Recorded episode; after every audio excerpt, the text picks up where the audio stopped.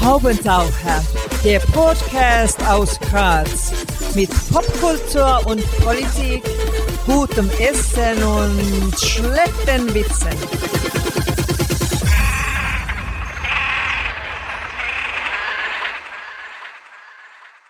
Hier ist der Haubentaucher Podcast. Einmal im Monat gibt es hier neue Kunst und Kultur und andere Haubentaucher-Themen aus Graz und dem Rest der Welt. Am Mikrofon Wolfgang Kühnelt, heute zu Gast und wir freuen uns sehr, Evelyn Schalk, Autorin, Mitherausgeberin der Literaturzeitschrift Ausreißer und Journalistin. Danke fürs Kommen. Danke für die Einladung. Hallo. Evelyn, wann hast du gemerkt, dass du dein Leben dem Schreiben widmen wirst? ähm, ich habe eigentlich in meiner Erinnerung immer geschrieben, also wirklich von, von klein auf begonnen. Immer, es war immer eine Liebe, eine Nähe zu Text, zu Literatur da. Und so hat sich das ausgewachsen, sagen wir mal so. Irgendwie familiär vorbelastet oder wie?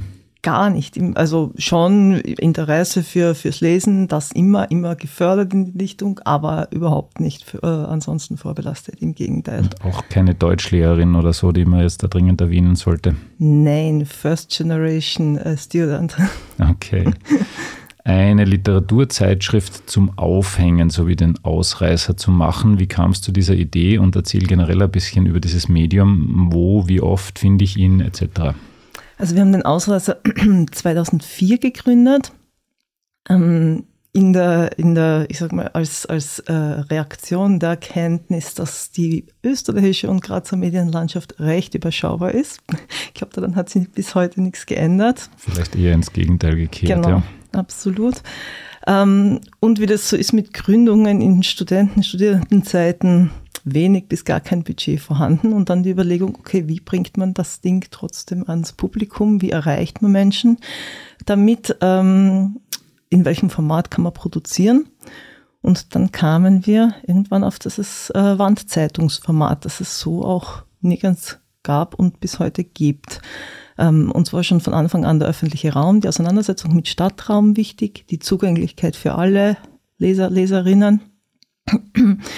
Und ähm, so haben wir diesen Versuchsballon gestartet. So, okay, ein Ausreißer im, im räumlichen Sinn, im inhaltlichen Sinn, im ja, gerne auch statistischen Sinne ähm, für Inhalte, so eine Schnittstelle von Journalismus, Literatur, Kunst, ähm, die auch, wo auch Themen behandelt werden, die in großen Medien selten oder nur am Rande vorkommen und Raum gegeben wird.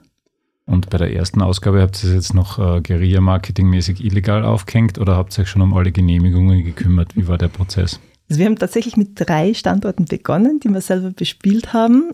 Nicht illegal, in Absprache mit den, äh, mit den Verantwortlichen, aber wirklich sehr, sehr überschaubar damals. Ähm, so mich zurückerinnernd war das, wir sind von Anfang an, haben wir unser Redaktionsbüro im Forum Stadtpark, das heißt, das war auch der erste Standort. Äh, dann beim anderen Theater, im, in dem, also im Aufgang zu den Proberäumen und im heutigen HDA im damaligen Palettinfeld. Mhm. Und mittlerweile habt ihr wie viele Standorte? Mittlerweile sind es um die 15 plus temporäre Standorte, die zu Veranstaltungen, Schwerpunkten und so weiter äh, ja, installiert werden. Ausreißer kommt sechsmal im Jahr raus, also alle acht Wochen, zu einem, ich sage mal, Schwerpunktthema, das aber sehr, sehr offen gehalten ist. Es gibt einen Call for Papers für jede Ausgabe. Und wie gesagt, wir haben die Großausgabe, die plakatiert wird im Stadtraum in Graz. Und wir haben die Faltausgabe to go, also Wandausgabe, äh, Wandzeitung äh, für zu Hause, für unterwegs, für wo immer man sie gerne haben möchte. Und natürlich die Webpage auf der es alles nachzulesen gibt, plus äh, einen erweiterten äh, Blog für aktuelle Themen. Jetzt hast du schon gesagt, das ist eigentlich offensichtlich in Graz eine, ein Unikat, möglicherweise weltweit. Ähm, eigentlich erstaunlich, weil die Idee ist ja jetzt nicht so aus der Welt. Absolut nicht. Also wir haben wirklich lang recherchiert. In Europa ist es auf jeden, soweit wir, also bitte uns eines Besseren belehren, wenn es jemand hört und sagt, aber hier gibt es so etwas, ähm, ist es, soweit wir wissen, ein Unikat vor allem eine Wandzeitung, die periodisch erscheint, also nicht nur einmalig für ein Projekt oder sonst was gestaltet wird, sondern tatsächlich periodisch erscheint. Ähm, Nein, es ist insofern ähm, eigentlich ein sehr altes Format, ähm, das von verschiedensten äh, Bewegungen genutzt worden ist.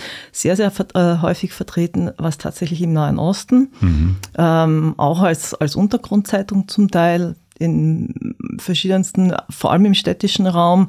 Äh, es ist natürlich immer wieder für politische Proklamationen von allen Seiten verwendet worden. Und ähm, ja, aber es ist und natürlich, also bis, bis in die, wie sagen wir mal, 70er Jahre hat es noch die Schaukasten der Tageszeitungen mhm. gegeben, die äh, ein bisschen mit dem Format äh, spielen. Also das gab es ja auch in Graz. Ja, sogar länger. Also die kleine Zeitung genau. in der Schönergasse war ja eigentlich bis zum Schluss. Stimmt. Es sind ja tatsächlich immer Leute gestanden und haben quasi gratis einen Teil der Zeitung konsumiert, was irgendwie immer ein schönes Bild war. Absolut. Ähm, so, und wir feiern jetzt gerade, so wirklich tagesaktuell mehr oder weniger, ist die hundertste Ausgabe gekommen. Welche war denn deiner Meinung nach die beste? Welche war vielleicht auch die umstrittenste? ähm, also beste kann ich jetzt wirklich ganz, ganz schwer sagen. Wir haben in 100 Ausgaben wahnsinnig viele Themen, Autoren, Autorinnen, Rückmeldungen, Diskussionen ähm, gehabt. Die, äh, die letzte, die wir vor der 100. produziert haben, die Wortwechselausgabe, äh, fand ich insofern schön, als sie ähm, wirklich noch stärker im Stadtraum präsent war durch Kooperation. Ich meine, wir machen immer Kooperationen vor Ort mit verschiedenen Institutionen, aber in diesem Fall sehr, sehr weit verbreitet, unter anderem in der Triester Siedlung mit Stadtspaziergängen, mit, ähm, ja, mit äh, literarischer Interaktion. Also unser Versuch, quasi Publikum auch reinzuholen, das sonst vielleicht nicht so leicht Zugang zu ähm, Kunst und Literatur hat, ist da sehr schön aufgegangen. Aber das baut einfach auf die Jahre auf auch. Also Wandzeitung ist einfach ein sehr zugängliches Medium, Medium in diesem Sinne, ein nicht kommerzielles Medium, wo man leicht ähm, ja, ähm, ohne, ohne große Hürden äh, in Berührung im besten Sinne kommt. Und das war das Ziel von Anfang an. Das ist natürlich nicht immer ganz unumstritten, das ist schon richtig. Aber gab es da so eine Skandalnummer, wo dann die Telefone heiß liefen? Oder? Mm, wenn, dann gab es eher einzelne Beiträge. Also mhm. es war nie eine Nummer, wo man sagt, okay, da gab es den großen Aufschrei sozusagen. Es, es gab einzelne Beiträge, wo es Kritik und Diskussionen drum gab, zu eigentlich zu unterschiedlichsten Themen. Was mir immer auffällt, ist, es gibt gar nicht das eine Thema, was der große Aufreger ist, sondern ähm, das kann kann es ein simples äh, ja, Gedicht sein, wo, wo wir jetzt gar nicht damit gerechnet mhm. hätten. Oder es kann natürlich ein politisches Statement sein, wo es dann, wo es dann Widerspruch gibt. Oder es kann, gab es auch, äh, Karikaturzeichnung sein, wo dann äh, Debatten drum entstehen. Also es ist echt sehr, sehr breit gefächert. Und was wir auch merken, ist, dass es unterschiedliche Reaktionen an den unterschiedlichen Standorten gibt. Okay, Soziologie pur. Genau. Das heißt, das kommt jetzt nicht unbedingt aus eurer eigenen Bubble, ähm, und auch nicht aus dem Gegenteil der eigenen Bubble, sondern es ist wirklich bunt gemischt dann.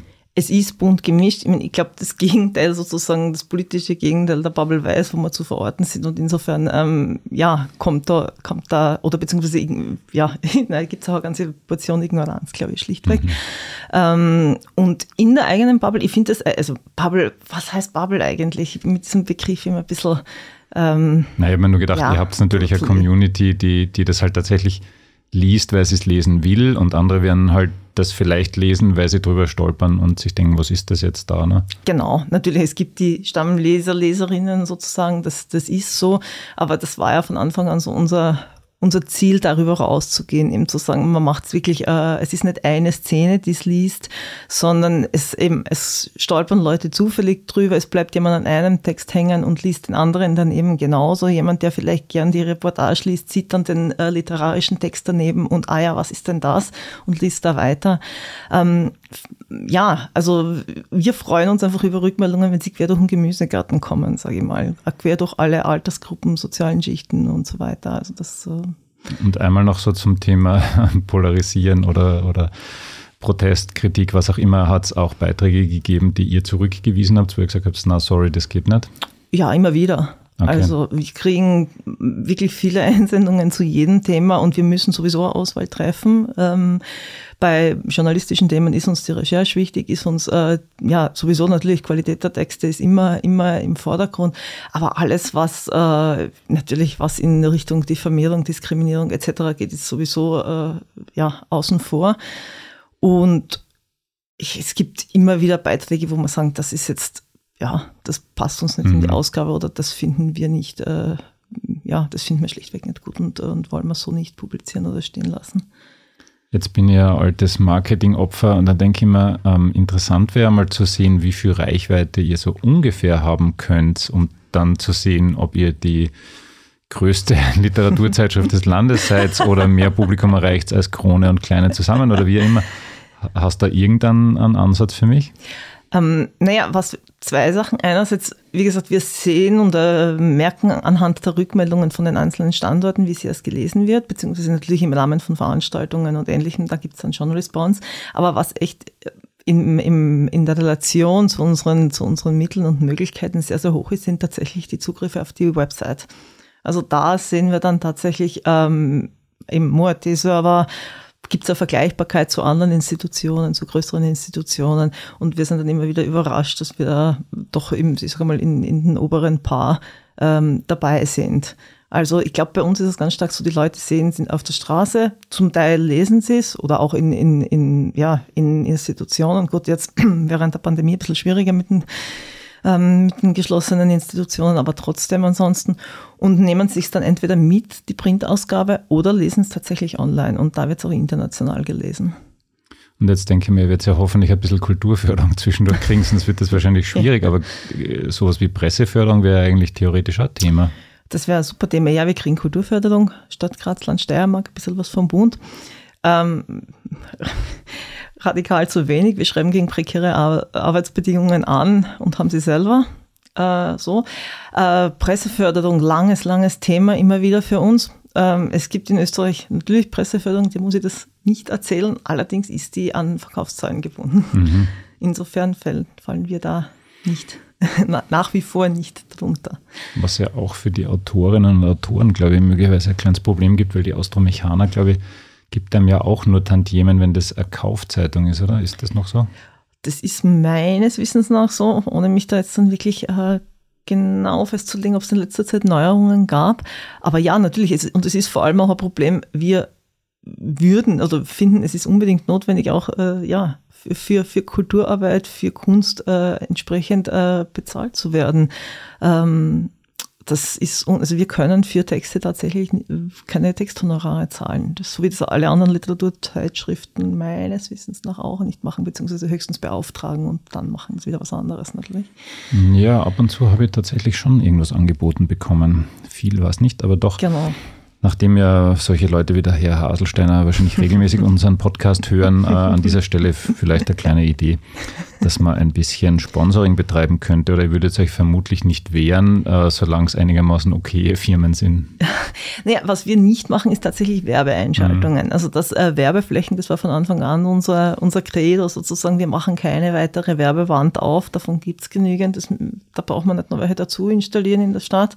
Ähm, das heißt, der Ausreißer war von Anfang an werbefrei und wird es auch weiter bleiben. Wie gesagt, was es sehr wohl gibt, sind Kooperationen, Kollaborationen mit Institutionen. Ähm, da sind wir immer sehr offen dafür. Und das kann man vielleicht auch sagen, ähm, ihr seid durchaus auf der Suche nach neuen Standorten. Also falls da jemand eine schöne graue Mauer hat zum Beispiel oder so, zentral gelegen oder auch genau. dezentral, genau. einfach bei der Evelyn melden, oder? ja, sehr gerne. Voraussetzung ist nur, dass sie öffentlich zugänglich ist. Dann bitte gerne melden. Eine öffentliche Mauer, bitte, meine Damen und Herren. ja, du hast es schon ein bisschen angedeutet, ihr habt im Kulturjahr 2020, 2021 mit Perspektive und mit Lichtungen gemeinsam eine Zeitschrift herausgebracht, und zwar in mehreren Sprachen und dann als Postwurfsendung in Lendkries, Eggenberg und Buntigam verteilt. Wie kam es dazu? Wie waren die Reaktionen? Was habt ihr gelernt? Ja, den Translator äh, haben wir herausgebracht. Ähm, ich fand das wirklich, wirklich äh, inspirierende und auch notwendige ähm, Publikation und Kollaboration ähm, von drei verschiedenen äh, Zugängen äh, dran zu gehen, sich zusammenzusetzen und äh, eine Zeitschrift zu produzieren.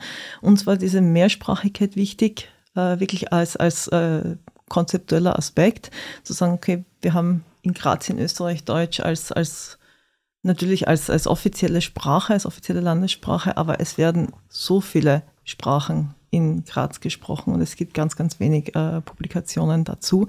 Ähm, setzen wir doch da an. das ist äh, ja unserer Meinung nach natürlich sehr gut gelungen. Ähm, aber tatsächlich waren die Rückmeldungen auch ähm, sehr unterschiedlich und sehr, aber alle sehr positiv. Also es ist wirklich äh, diese ach ja, sowas kann man ja machen, mehrere Sprachen nebeneinander in einer, in einer Publikation stehen zu lassen, äh, auf dem, äh, in einer literarischen Publikation, ähm, ist, ist, äh, ist auf jeden Fall Thema. Und ähm, ja, wir, wie gesagt, äh, auch da ist unser Ansatz zu sagen, wir versuchen auch einen niederschwelligen Zugang zu bieten, daher auch die Postwurfsendungen zu sind, okay, ähm, erreichen wir damit eben auch Leute, die nicht unbedingt zur deutschsprachigen Literaturzeitschrift greifen würden und äh, sich aber dann nirgends äh, ansonsten in der, in der medialen und künstlerischen Landschaft wiederfinden oder selten wiederfinden ähm, und bieten einen Anknüpfungspunkt. Und deshalb ist ja auch, auch da ein Call drinnen, äh, sich gerne zu melden mit, mit, mit Beiträgen, mit Ideen, mit ähm, ja, Inputs für Kommendes. Geht es da irgendwie weiter mit dieser durchaus grenzüberschreitenden Kooperation? Habt ihr da Pläne oder war es das dann? Ja, wir versuchen es gerade. Also wir sind gerade dabei, eine zweite Ausgabe zu konzipieren und danach schauen wir mal weiter. Wie, wie so oft wird es auch da an Fördergeldern und Ähnlichem hängen. Was? Die hören jetzt hier alle zu von allen Ämtern, Behörden, Großunternehmen und die werden sich dann schon melden das ist eigentlich dann oft so, nach jedem Podcast melden sich da ganz viele und sagen, bitte, wo darf ich denn hinüberweisen? In dem Fall. Weiterhelfen. Genau, auf jeden Fall.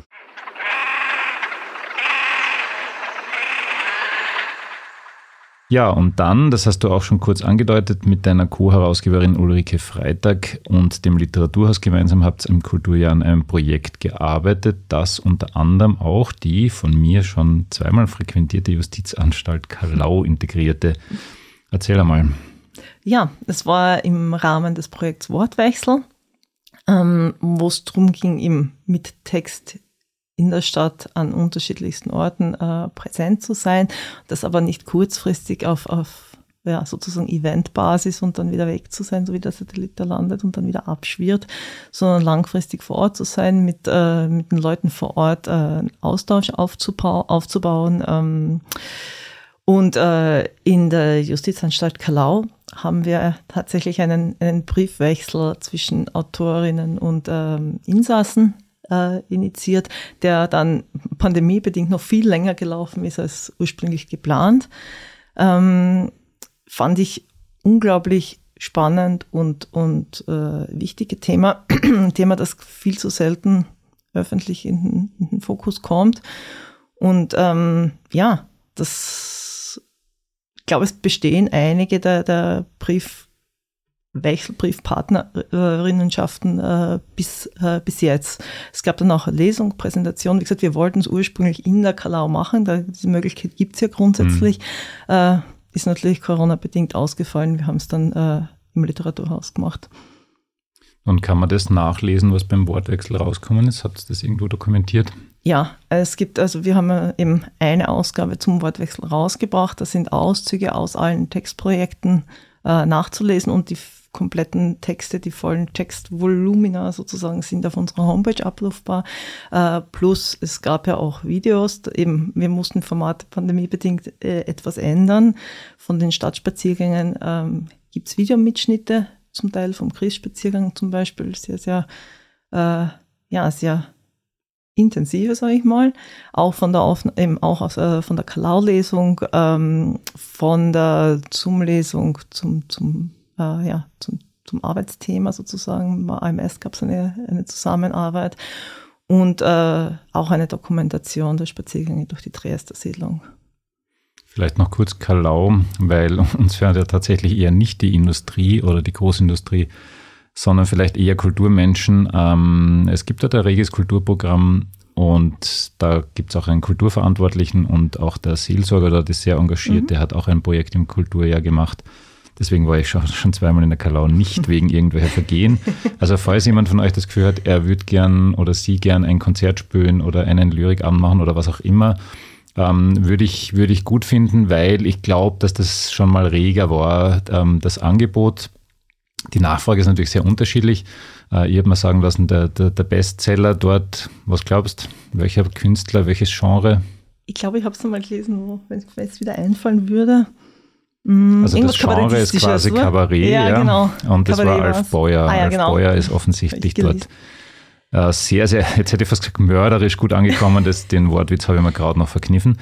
Ähm, ja, nun wieder ein bisschen mehr zu dir. Du hast ja ähm, auch journalistisch gearbeitet. Wie, wo, wann, warum? ja, habe ich und mache ich nach wie vor. Ähm, begonnen äh, noch bei der neuen Zeit, so das letzte Jahr bei der NZ war mein erstes im, im Journalismus ähm, so von der Pike auf gelernt sozusagen und dann freiberuflich äh, für verschiedene Magazine vom äh, Standard über, über eben jetzt vor kurzem wieder mal was fürs Datum geschrieben oder fürs Mare Magazin in Hamburg oder ja, was, was, was gerade so reinkommt, sage ich mal. Äh, immer wieder mit äh, Texten, Reportagen. Vielleicht sollte man das Datum nicht nur abonnieren, so wie ich, sondern lesen, na, dann dann hätte ich es entdeckt. Was ich auch nicht gelesen habe von dir, ähm, was mir aber durchaus auch interessieren würde, eine Art Reisebuch über Graz 2018 bei Braumüller erschienen. Was steht da drinnen, was mir bisher verborgen geblieben ist? Ja, es ist ja aus der Serie äh, Abseits der Pfade, so auch Graz Abseits der Pfade. Ähm, was dir als Grazer oder in Graz lebender hm? mhm. äh, Korrektur ähm, verborgen geblieben ist. Ähm, auch da ist es mir eigentlich tatsächlich ums, Ges ums Gespräch mit ganz vielen Menschen mhm. gegangen. Sowohl Leuten, die in Graz mit Institutionen präsent sind, aber auch ähm, die sonst im selten vorm Vorhang stehen. Ähm, eine Gasse zu porträtieren, die kleine Neutaugassen zum Beispiel. Oder eben abseits äh, der, der, der Innenstadt und der Repräsentationsräume äh, sich auf den Weg zu machen, ähm, durch die, äh, ja, durch die, ich sage mal, ehemaligen oder zum Teil noch tatsächlichen Industrie- und Arbeiterviertel. Das ist, äh, war mir da ganz wichtig, um zu schauen, was sich da, was sich da heute tut und ein bisschen was auch aus der Geschichte zu, mit der Gegenwart zu verknüpfen. Wie darf jetzt einmal davon ausgehen, dass das ein Bestseller war, quasi, weil Reisebücher gehen vermutlich gut, oder? Ja, momentan wahnsinnig gut, kann ich mal mit sein. Ja, okay, aber war gut. 2018 war noch keine Pandemie. Da war noch keine Pandemie, das stimmt. Ja, also es ist tatsächlich auch da viel Rückmeldung gekommen und auch viel Nachfrage. Also es hat eher zum, zum Nachfragen nochmal mhm. angeregt, äh, eben, warum denn da und vielleicht doch auch mal dort bitte. Und äh, ja, wir haben dann auch Stadtspaziergänge gemacht dazu, das, ähm, ja, hat auch großen Spaß gemacht tatsächlich. Und das Buch gibt es noch, oder? Das gibt es noch nach wie vor. Eben, übers Internet, aber nur über den guten, guten Handel. Kaufen bitte, danke. Ja, eine Frage, die eigentlich alle hier bekommen, weil sie sich nicht vermeiden lässt. Wie lebt sich denn als Autorin hier und heute? prekär. Mhm. Ähm, prekär, ja, nach wie vor. Und vor allem, ich glaube, es ist eins, tatsächlich eins der größten Probleme, diese Zugänglichkeit, diese, ähm, ja, ich sage mal, es werden, es werden Netzwerke ganz oft so wie Bildung und finanzielle Möglichkeiten vererbt. Das ist äh, mhm. im Kunst- und Kulturbereich, äh, für Leute im Kunst- und Kulturbereich nicht anders und das äh, schränkt die Tätigkeitsmöglichkeit unglaublich ein. Es ist einfach eine soziale Einschränkung, die nach wie vor da ist, ganz massiv da ist und die äh, sich nicht bessert durch äh, reduzierte Fördermöglichkeiten und erhöhten bürokratischen Aufwand. Da wäre gewaltig was zu tun. Und dann kam eben auch noch die, ähm, die Pandemie, die ich gern scherzhalber der Covid nenne. Bei den Musikern und Musikerinnen ist es ein bisschen so, wird mir halt berichtet, dass sie tatsächlich halt von Konzerten äh, noch am ehesten leben, von Merchandising vielleicht sogar, aber eher nicht von, von Schallplattenverkäufen. Ist das in der Literatur ähnlich, dass ihr eigentlich halt von Förderungen natürlich erlebt, von Preisen lebt? Also der Clemens Hetz hat mal gesagt, eigentlich ohne Preise wäre es auch in seiner Liga sehr, sehr schwer. Ähm, aber andererseits halt wahrscheinlich bei Lesungen am ehesten tatsächlich Honorar gezahlt wird. Ne? Lesungen tatsächlich, das stimmt. Ähm, Preise funktionieren natürlich nach einem gewissen Betriebsschema. Literaturbetrieb mhm. ist, äh, ja, ist nicht fern des, des kapitalistischen Betriebs, im Gegenteil. Und wenn Text sich gut in diesen Betrieb einpasst, dann äh, funktioniert er auch da und wenn nicht, dann äh, eben weniger. Ja, ist schon sehr PR-lastig natürlich auch. Ne? Ähm, dann habe ich mir gedacht, gehen wir mal kurz auf die Uni quasi. Was hast du beim Germanistik- und Romanistikstudium gelernt, was dir heute noch hilft?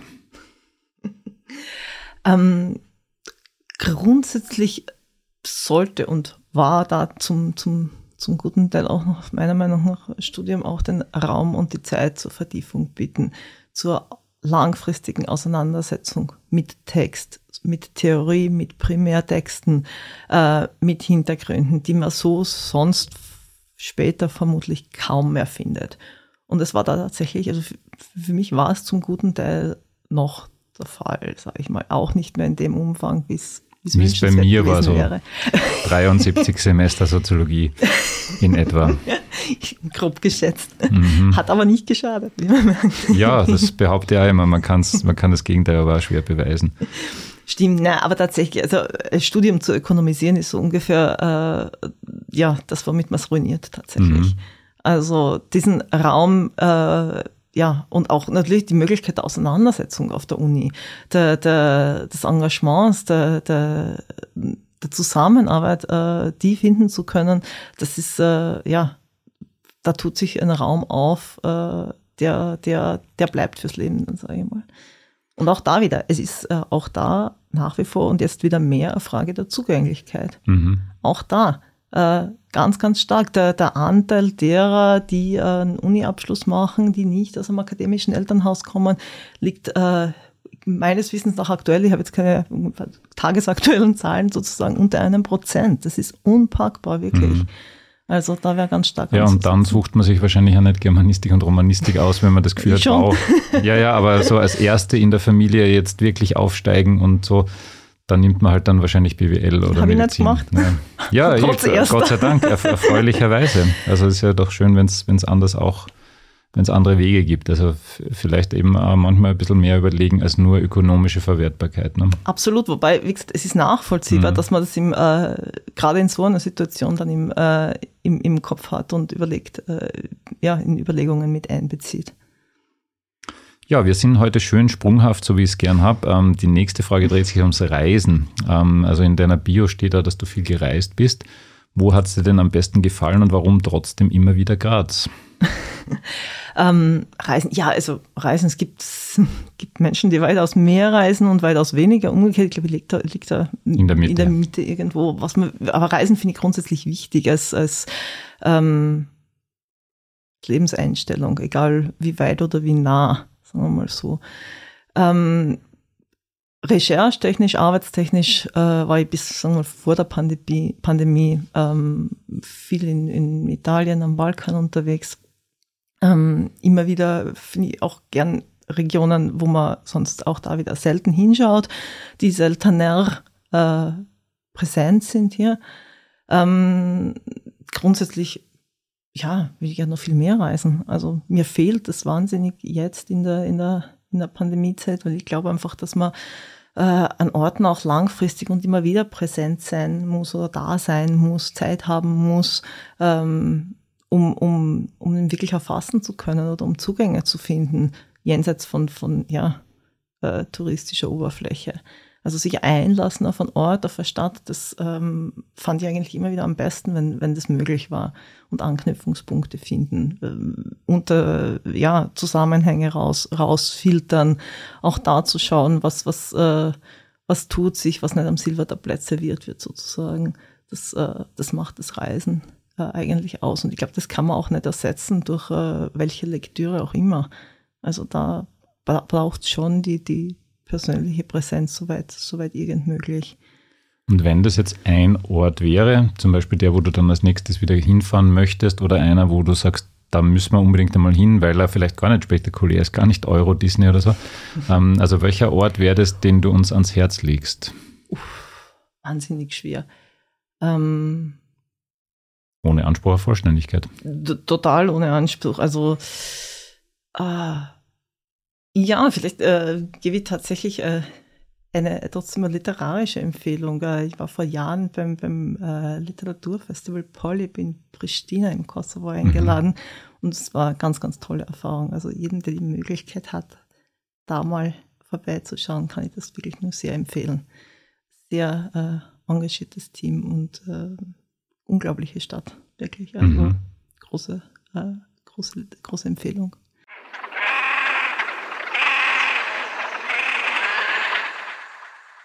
So, der Kollege Wanko, der sollte eigentlich einmal erwähnt werden, habe ich mir gedacht. Der Kollege Wanko hat auf der Landesseite Art Faces über dich geschrieben. Schalks Literatur kann wehtun, muss nicht wehtun. Schalks Literatur ist aber eines immer gescheit.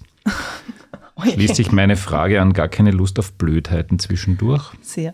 Okay, das, hat, das beruhigt mich jetzt ein bisschen, weil nur gescheit ist ja schwierig. Ich glaube, da, da steckt schon, ich meine, das ist eine Frage der Perspektive. Ne? Genau, und da steckt schon Meta-Ebene drin, würde ich mal unterstellen. Okay. Wobei, danke für die Lorbeeren. Ja, eben, also das Porträt kann man durchaus googeln und lesen. Politik findet sich nicht nur in deinen Texten, sondern auch in deinem Engagement. Du merkst schon, es geht wieder um ein neues Thema. Konkret meine ich damit die Geschichte der jungen afghanischen Astronomin Amena Karimian. Das habe ich jetzt sicher nicht besonders gut ausgesprochen, aber du wirst es dann gleich besser machen. Ähm, erzähl uns doch bitte ein bisschen die Vorgeschichte, bevor wir dann zum Stand der Dinge kommen. Mm. Wir sind, äh, meine Persisch-Dari-Aussprache ist, ist leider nicht besser als die deine. Okay. ähm, wir sind auf die Männer aufmerksam geworden im Frühsommer 2021. Wir haben äh, in unserem äh, Tatsachen.at-Blog eine Serie, die nennt sich Stimmen aus der Krise, Stimmen gegen die Krise. Wie man schon vermuten kann, haben wir sie mit, mit Pandemiebeginn sozusagen gestartet. Äh, eine Interviewserie, wo man äh, ganz, ganz unterschiedliche äh, Personen äh, ja, äh, zu Wort kommen lässt und äh, über ihre aktuelle Situation, über Hintergründe etc. mit ihnen spricht, weil wir gesagt haben, okay, ähm, Kommunikation ist wichtiger denn je in dieser Situation. Äh, dieser, diese Distanz darf nicht zur Distanz zwischen, zwischen Menschen werden. Das was man versucht, äh, einen, einen Brückenschlag oder mehrere Brückenschläge äh, zu, zu, zu schaffen. Und äh, im Rahmen dieser Serie ähm, hatten wir dann auch die äh, Akademien ein, äh, eingeladen, sozusagen sich mit uns auszutauschen. Ähm, sie war jetzt, es ist natürlich in dem Sinn nicht mehr, weil sie, weil sie nicht mehr vor Ort ist, ähm, die einzige Astronomin Afghanistans, äh, im Sinne die einzige, die sich ähm, unseres Wissens nach unserer Recherche nach intensiv mit Astronomie beschäftigt hat, äh, vor Ort beschäftigt hat und äh, das äh, in einer Kontinuität getan hat, äh, die sonst äh, ja, die nicht vielen möglich ist und äh, die sich parallel dazu für Frauenrechte eingesetzt hat, für Mädchenbildung äh, und und ja in unterschiedlichen Bereichen sehr aktiv war. Mm das alles war schon mal, schon mal sehr viel und darüber wollten wir gerne, gerne mehr erfahren, aus, eben aus erster Hand, aus, aus unmittelbarer Perspektive, aus ihrer Sicht. Äh, dann haben sich die Ereignisse, wie wir alle wissen, überschlagen.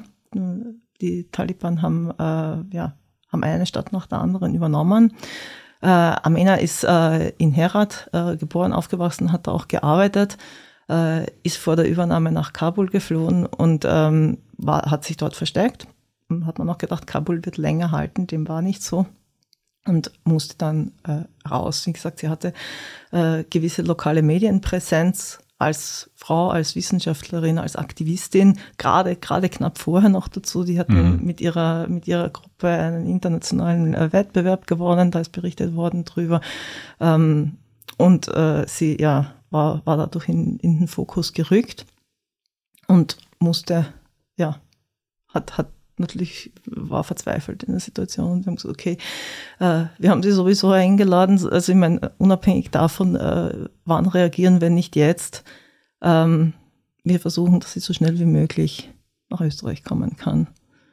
Und äh, haben wir dann quasi, ähm, ja, uns, uns zusammengetan mit äh, einer Reihe von Institutionen aus dem Kultur- und Wissenschaftsbereich ähm, und haben ihr ja, Einladungen geschickt und äh, uns mit der österreichischen Botschaft in Islamabad in Pakistan in Verbindung gesetzt. In Afghanistan hat Österreich schon seit vielen, vielen Jahren keine Vertretung mehr. Mm, und äh, haben, um, um, ja, haben uns über das Prozedere eines, eines Visumsantrags informiert. So hat es äh, begonnen. Ja, und dann, ähm, also ich habe das so im Falter auch ein bisschen nachgelesen. Ich hoffe, dass der Artikel ähm, gut ist, aber nachdem der Falter grundsätzlich ein ein okayes Medium ist. Also die Soraya Pechtel hat da äh, geschrieben, eh im Jänner, also Mitte Jänner ist, ist recht aktuell, Absolut. schildert eben kurz die, die Flucht und, und schildert dann eben, dass es dieses Versprechen aus Österreich gab. Ähm, und ich zitiere jetzt mal, mit im Gepäck zehn Bücher, ihren Reisepass und einen Schutzbrief, in dem die österreichische Botschaft in Islamabad die Taliban bittet, Karimian am Grenzübergang Turkam nach Pakistan ausreisen zu lassen. Ein Visum liege für sie bereit. Und dann weiter, den Schutzbrief habe man an hunderte Menschen in Afghanistan ausgestellt, um ihnen die Ausreise aus Afghanistan zu ermöglichen, heißt es vom Außenministerium das darin enthaltene Versprechen für ein Visum sei eine allgemeine Formulierung gewesen. Ich meine, ganz ehrlich, zynischer geht es eigentlich nicht, oder? Ja, das ist, ähm, genauso ist es gelaufen. Der Bericht ist absolut, äh, ist äh, wirklich sehr gut. Es, äh, ja, es war tatsächlich so. Wir hatten äh, sämtliche Unterlagen eingereicht. Wir hatten äh, wir waren im permanentem Austausch übrigens mit der, mit der österreichischen Botschaft. Ähm, es gab, sie hat einen Versuch unternommen, ähm, zuerst über die Grenze zu kommen, wurde zurückgeschickt. Das ist, also das hört sich so einfach an, ist ein unglaubliches Prozedere. Allein die Reise von Kabul an die Grenze, ähm, dort äh, der Versuch, sowohl die Taliban-Checkpoints zu passieren, als auch, als auch äh, ja, die pakistanische Grenzpolizei zu überzeugen, durchzukommen. Beim ersten Mal ist es gescheitert. Wie gesagt, dann daraufhin verzweifelte Rückmeldung an die Botschaft, es klappt nicht. Daraufhin hat man dann eben besagten Schutzbrief ausgestellt. Ähm, mit diesem Schutzbrief hat es dann beim zweiten Anlauf nach, nach einem, einer Odyssee auch da wieder, der zwei Tage gedauert hat, äh, funktioniert ähm, und sie ist über die Grenze gekommen.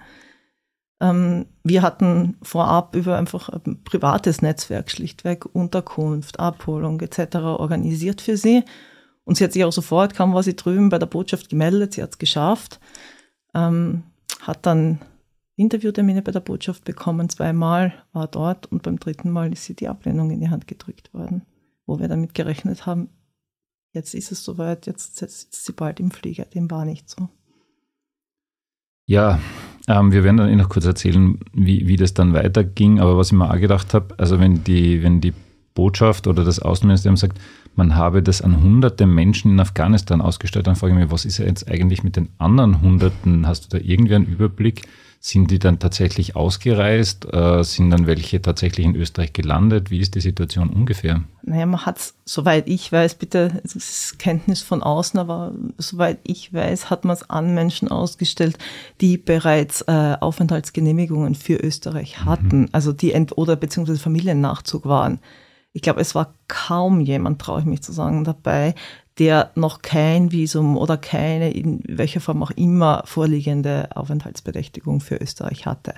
Das heißt, ähm, man hat es eigentlich an österreichische Staatsbürger und Staatsbürgerinnen, beziehungsweise eben Leute, die, die im Rahmen von Familiennachzug äh, gekommen sind, ausgestellt. Nicht aber zur Evakuierung von gefährdeten afghanischen Bürgerinnen oder Aktivistinnen. Normalerweise hilft es einem in so einer Situation, wenn man prominente Freunde und Freundinnen hat, hat aber auch nichts geholfen. Sogar Nobelpreisträgerin Elfriede Jelinek hat sich für die Afghanen eingesetzt und trotzdem blieb das Außenministerium hart. Verliert man da nicht irgendwie den Glauben an die heimische Politik und damit meine ich beide Regierungsparteien? Ja, man verliert vor allem oder man stellt vor allem, vor allem mal in Frage, auf, auf welcher Basis entschieden wird, vor allem in einer so, äh, so prekären Situation, wenn, ich, wenn sich jemand tatsächlich in Lebensgefahr befindet. Also dann äh, zu sagen, wir halten uns strikt an juristisch-bürokratische Vorgaben, finde ich ähm, ja menschlich sehr bedenklich, sagen wir mal so. Ähm, und es, dass es auch anders geht, haben wir ja später dann gesehen, also nicht in Österreich, aber doch woanders. Ähm, ich fand es auch einfach unglaublich, äh, sowas über so einen langen Zeitraum hinweg äh, sich ziehen zu lassen. Es hat auch die Jamina Karimien unglaublich unter der Zeit gelitten tatsächlich. Ich meine, erstens einmal eh schon alles verloren zu haben, anzukommen in einer Stadt, in einem Land, das sie absolut nicht kennt, wo sie die Sprache nicht spricht, ganz allein, wohlgemerkt zum ersten Mal irgendwo, äh, nach dieser Flucht äh, traumatisiert. Ähm, und dann diese tägliche Unsicherheit, dieses Warten, wann geht's weiter, wie geht's weiter, in welcher Form, äh, auch die Abhängigkeit übrigens, also wenn wie gesagt, wir haben es dann tatsächlich aus einem privaten Netzwerk heraus unterstützt äh, sitzt sie buchstäblich auf der Straße, wenn dem nicht so ist. Ihr war das furchtbar, nicht nur unangenehm so, sondern auch zu sagen, sie hat gesagt, ich habe noch nie, also so Abhängigkeit hat, hat sie tatsächlich noch nie erlebt. Sie hat immer ähm, versucht nach, nach, nach Möglichkeiten und es war schwierig genug, äh, selber für ihre, ja, für ihr Leben sozusagen aufzukommen und zum ersten Mal sie in so eine Situation zu begeben. Ähm, das heißt, davon hat sie sich bis heute nicht erholt. Äh, und jemanden tatsächlich dann in so eine Lage zu bringen, das finde ich, ja, das. Äh, Was eigentlich auch erstaunlich ist, weil wir ja vorher ein bisschen quasi PR angeschnitten haben, das wäre so eine schöne Gelegenheit gewesen, dass mhm. Österreich sich irgendwie als menschenfreundliches ja. Land positioniert und nur für den Fall, dass irgendwer zuhört aus dem Außenministerium oder so. Ähm, das war halt wirklich eine, eine total verpasste Chance. Ähm, Im Gegenteil, man hat halt bewiesen, wie man als Bürokratie da so drüber fahren kann, wie man halt Sachen versucht auszusitzen, was in Österreich halt leider in, in diesen Konstellationen gar nicht so selten ist. Ähm, zwischendurch muss man dann halt wieder einen Rückzieher machen. Ähm, aber du hast es jetzt schon angedeutet, ähm, Deutschland hat dann letztlich ein bisschen anders reagiert. Die Amina Karimian ist jetzt einmal dort. Wie geht sie denn dort deines Wissens und ähm, hast du trotzdem Interesse, sie nach Österreich zu bringen und sei es zu einem Besuch? Wie geht es generell weiter, ohne dass man das jetzt tagesaktuell darstellen? Ja, sie ist jetzt in Deutschland. Ähm, wir sind, waren sehr, sehr erleichtert darüber, als sie deutsches Visum bekommen hat. Ähm, sie, es liegt ein langer Weg vor ihr, natürlich. Sie ist angekommen, aber das Ankommen dauert. Äh, erstens nach allem, was sie hinter sich hat. Zweitens, sie, ja, sie muss irgendwie einordnen, sie muss die Sprache lernen.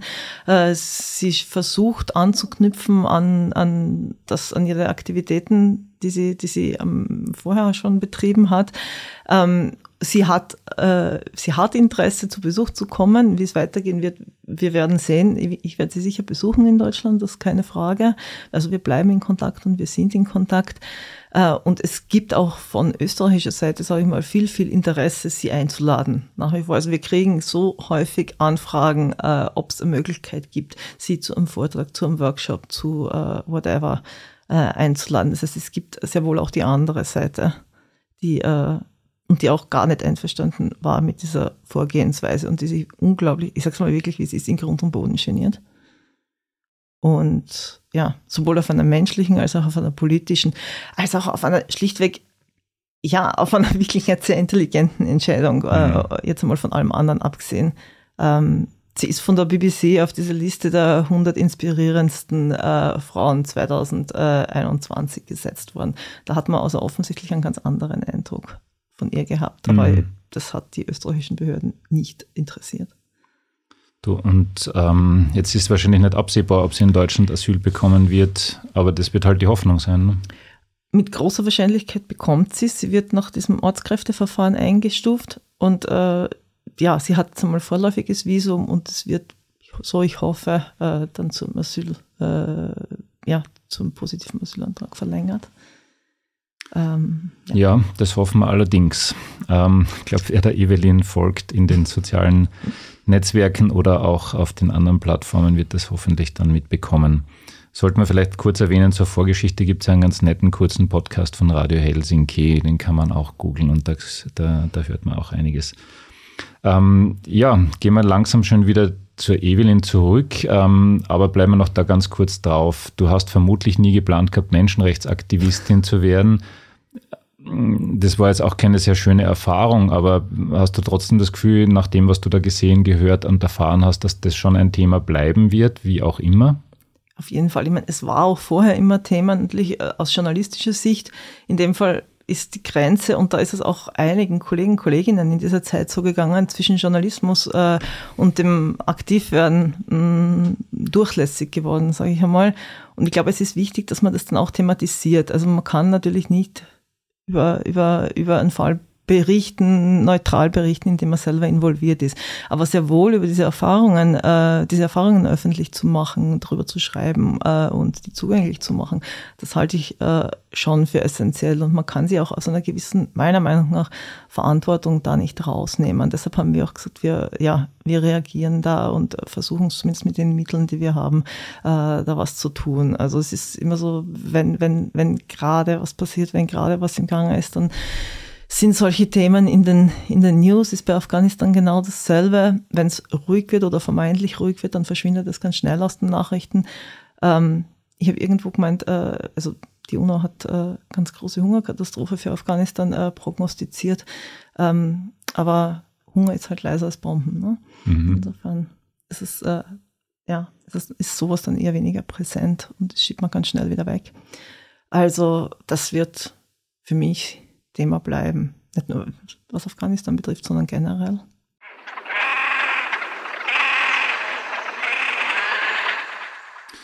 So, und jetzt denken sich wahrscheinlich manche, okay, das klingt alles irgendwie wahnsinnig interessant, was die junge Frau da erzählt. Ähm, die haben aber noch nichts gelesen von dir. Gibt es einen Text, ein, eine Ausgabe von einer Zeitung, ein Artikel, wo du sagst, okay, das wäre ideal, um mal einzusteigen in das, was, was du so schreibst? Ich glaube, es gibt, ähm, ja, man kann auf der Tatsachen.at-Seite und auf der Ausreißerseite einiges an, an Reportagen zum Thema, sowohl zum Thema Flucht, Migration und so weiter von mir finden. Ähm, sei es äh, von 2015 aus dem, aus dem Flüchtlingslager an der Grenze an der slowenischen oder aus Ungarn später auch. Ähm, von den Protesten in Belgrad auf der Tatsachen.at-Seite gibt es eine große Reportage. Oder man steckt von der anderen Seite her und liest einen der Nachtschichttexte, die eher einen literarischen Zugang äh, zu verschiedenen Themen bieten, die in diversen Plattformen erschienen sind. Hoffentlich mhm. bald, das, bald einmal das Buch vorliegen. Was bringt denn das doch noch recht frische Jahr 2022 so? Woran arbeitest du denn? Was, was wird denn da passieren? Mm, wie gerade erwähnt, also gibt es nochmal eine, eine kurze Überarbeitung und dann tatsächlich Fertigstellung des Nachtschichtmanuskripts. Ähm, wir haben beim Ausreißer einiges an Erweiterungen, an Reorganisationen, an Kooperationen in Planung, die wir intensivieren werden und die wir auch äh, ja, demnächst öffentlich sehen, hören, lesen können wird. Ähm, wir werden sehen, wie es mit Veranstaltungen weitergeht, so wie alle warten und hoffen wir, dass sich da einiges tun und, und nachholen lässt. Und ja, dass es wieder mehr Möglichkeit zum Reisen gibt und zum unmittelbar miteinander ins Gespräch kommen. Ich glaube, das fehlt ganz massiv in dieser Zeit. Ich weiß ja nicht, ob du zur Vorbereitung unseren Podcast gehört hast. Natürlich. Gut, in der Intro heißt es dort, unter anderem gutes Essen und schlechte Witze. Und in der Vorbereitung zu dieser Folge habe ich mir gedacht, hm, wir hatten überhaupt noch nie was über gutes Essen und wir hatten nur einen einzigen schlechten Witz von der Annette Knoch, die hoffentlich jetzt auch zuhört. Ähm, der war wirklich schlecht, also eh super. Du kannst da jetzt aussuchen, was du uns zu Gehör bringst. Entweder einen Lokaltipp wegen gutem Essen oder einen Witz.